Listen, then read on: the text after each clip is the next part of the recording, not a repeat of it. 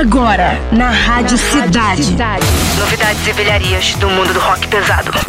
Ultimato. Ultimatum. Produção e apresentação. Bernardo Araújo e Eduardo Fradkin. Ultimatum.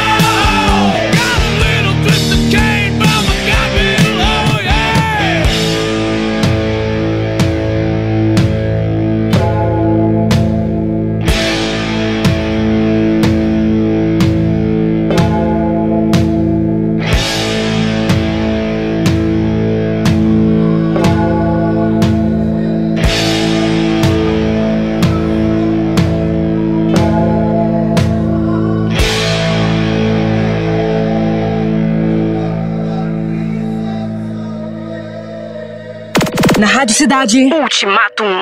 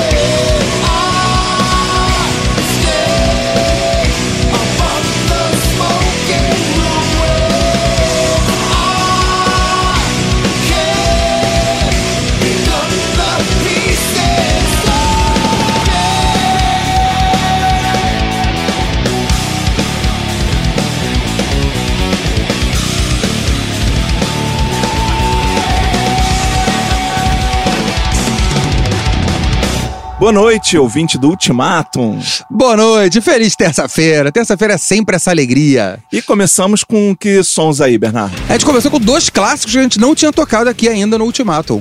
O Danzig, o clássico Danzig com Twist of Cain, que é a primeira música do primeiro disco do Danzig, e depois a gente ouviu Fates Warning com Scars. Pelo diferentemente do Danzig, é do disco mais recente do Fates Warning. Uhum. É, e o Danzig, que é, a gente sempre procura aqui é, evitar as músicas mais óbvias, né? Então, em vez de tocar Mother, né? Que é a música óbvia. Você, até vou entregar aqui pra você que escolheu essa faixa, muito bem escolhida, acho muito legal essa faixa, né? Muito bem. E, cara, e o Danzig, não sei se você viu as últimas notícias dele, ele dirigiu o segundo filme dele, você viu isso? Eu vi. Ele tá seguindo os passos do Rob Zombie. É, Né? exatamente. Inclusive, os dois têm vários músicos em comum, como o Blasco, né? Ah. O Blasco, que hoje é baixista do Ozzy, foi do Rob Zombie e foi do Danzig. Aham. Eles têm. e até porque eu tenho, assim, o, o Danzig é aquele negócio mais gótico, mais bluesão, mas o Rob Zombie, no meio daquele beat industrial todo, tem um pouco disso também. É, tem. Né? E, e- e tem esse visual também, né? Que não, é- não chega a ser gótico, mas remete também a- aos filmes de terror. Flerta com o terror. Remete aos, aos cemitérios da vida aí. Não, e uma grande influência do Rob Zombie são os Misfits, a banda do Glenn Danzig, originalmente. O Danzig lançou o primeiro disco dele em 1988. É uma banda até relativamente nova. Por quê? Porque ele estava desde os anos 70 com os Misfits, que é uma das bandas mais clássicas do, do punk melódico, lá de New Jersey. Uhum. E olha só, uma coisa que eu acho legal é que eu fui procurar a sinopse desse filme novo do Danzig, né? E aí? E a sinopse é a seguinte: um misterioso cavaleiro da morte. O nome do filme é Death Rider in the House of Vampires. Sensacional. E o, a sinopse é: um misterioso cavaleiro da morte atravessa o deserto a cavalo. Seu destino é um bordel que virou um santuário de vampiros. Olha. Sensacional. né? Que, que já promete. e, e lá dentro ele encontra um conde, Conde Holiday, que diz pra ele tomar cuidado pra não sair da linha. Você acha que ele vai sair da linha, Bernardo? Duvido, ele jamais vai sair da linha. Ele vai ser um cavaleiro da morte muito comportado. É, só me remeteu um pouco aos filmes do Robert Rodrigues, né? É, Esse- bem, essa bem essa vibe, é, É. bem essa vibe. É. E depois a gente ouviu o Fates Warning, que é uma banda que se encaixa no prog metal, você acha?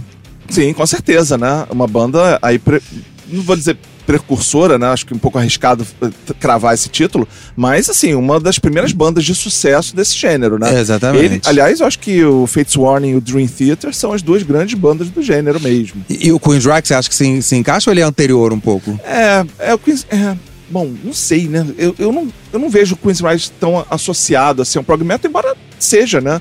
É, é assim. É, tem é, a ver. É, é. Bom, e o que, que a gente vai ouvir agora então, Bernardo? Falando em proficiência técnica, vamos a um cara que fez uma carreira baseada nisso. Na Rádio Cidade. Ultimatum.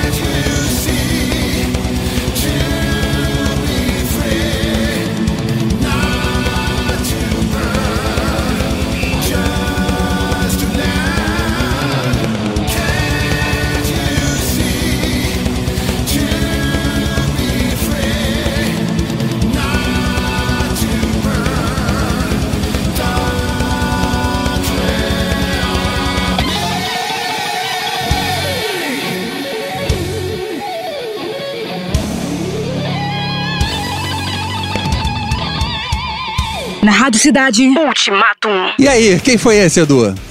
Ingui, ou Ingvi, né? Se você preferir assim, Malmsteen, né? Ele mora nos Estados Unidos. Nos Estados Unidos o W tem som de U, né? Não é que nem na Europa, né? Tem som de V. Então eu chamo de Ingui. É, mas ele, ele só se apresenta como Envy. E ele gosta muito do J, né? É. Envy J Malmsteen. Porque senão, né, por exemplo, na minha rua tem um padeiro que chama Envy Malmsteen. Como não tem o J, eu sei que não é o guitarrista, que é um outro Envy Malmsteen. Claro. Né? Isso é que é importante. É, acho que ele imita um pouco um, um dos ídolos dele, né? O Sebastian Bach, Johann Sebastian Bach. Johann é Sebastian Johann Bach. S. Bach, né? É, Então, é, é, tipo é. isso. e o, essa foi a música Wolves at the Door, que é a música que abre o disco novo do Ingvi, que acabou de sair, que se chama Parabellum. Mas o Ingvi meio que caiu na mesmice nos últimos anos, né, Edu? Pois é, né? A gente estava comentando até nos bastidores aqui que ele já de uns bons anos pra cá, e põe bons anos nisso, Bom. é, ele, ele tá muito mais preocupado em fritar a guitarra do que fazer melodias, porque ele começou no primeiro disco dele, o Rising Force, com músicas bastante melódicas, né? É, tinha fritação, óbvio, mas tinha muita melodia também. E aí, de uns tempos pra cá, é, ele até bota uma ou outra melodia ali nas faixas, mas a, a fritação virou o foco principal dele, né? Você não acha, Ben? Eu acho, acho que ficou chato. Eu adorava o Envy. Eu comentei com você aqui, quando a gente começou a ver esses grandes guitarristas de rock pesado aqui no Brasil, o show que eu mais gostei foi do Envy. Eu vi na época o Joe Satriani, o Steve Vai e, e o Ingvi Malmsteen. O que eu mais gostei foi o Ingvi, porque ele era um show de uma banda de rock. Era um rock centrado na guitarra, mas era uma banda que tinha refrão, tinha músicas, e não era só a guitarra. Hoje em dia é o contrário. Eu acho o Ingvi o mais chato dos três. Gosto muito mais do Steve Vai e do Satriani. É, e ele, bom, desde o primeiro disco que ele tem músicas cantadas, né? Embora a maioria das faixas do primeiro seja instrumental, e nesse último também, né? A maioria das faixas é instrumental também. É, só que as faixas do primeiro são muito melhores do que a É, desse exatamente. último. E, é, e outra coisa nele também é que eu acho que ele se cercou muito de gente que, até porque ele é um cara complicadíssimo, Sim. se cercou muito de gente que só diz sim pra ele, né? É, diz sim pra tudo que ele faz. Então, assim, falta alguém com um olhar crítico ali pra falar, cara, isso não tá legal. É, eu acho que imagino que as últimas pessoas que fizeram isso pra ele é, devem estar dormindo com os peixes hoje, porque é, sumiram do mapa, né? Porque ele não aguenta crítica. E assim, ele resolveu cantar também no- nos últimos discos dele, né? No penúltimo disco, é, que se chama Blue Li- Lightning, ele também canta em várias faixas, né? Em todas as faixas que tem vocal, é ele que canta. E, e, aliás, ele canta e toca todos os instrumentos, né? Menos a bateria. É, então, assim, é, falta alguém falar, cara, você tem uma voz boa pra fazer backing vocal, mas deixa, deixa o cantor de verdade Bota o assumir cantor profissional. É, deixa o cantor de verdade assumir o vocal principal. Mas não, né? Não, não tem ninguém crítico ali do lado dele. Então ele tá cantando tudo desde os últimos discos aí, ele vem cantando todas as faixas. Aí ele já teve Jeff Scott Soto e Jolene Turner cantando. Cantores de verdade, né? Bons, bons cantores. Bons cantores, o, então. O Mike Vessera, que a gente vai falar dele no próximo programa, porque a gente vai tocar eh, duas bandas aí pelas quais ele passou. Exatamente. Quer dizer, o cara teve bons cantores. Será que é, que é economia pra não pagar os caras? Não, acho que é egocentrismo, é grandiloquência mesmo. O cara se acha maravilhoso em tudo que faz, se cercou de gente que bate palma pra tudo que ele faz e o resultado é esse. É isso. Vamos pegar mais pesado agora um pouco? Ah, agora vem o meu bloco favorito. Na Rádio Cidade. Ultimatum.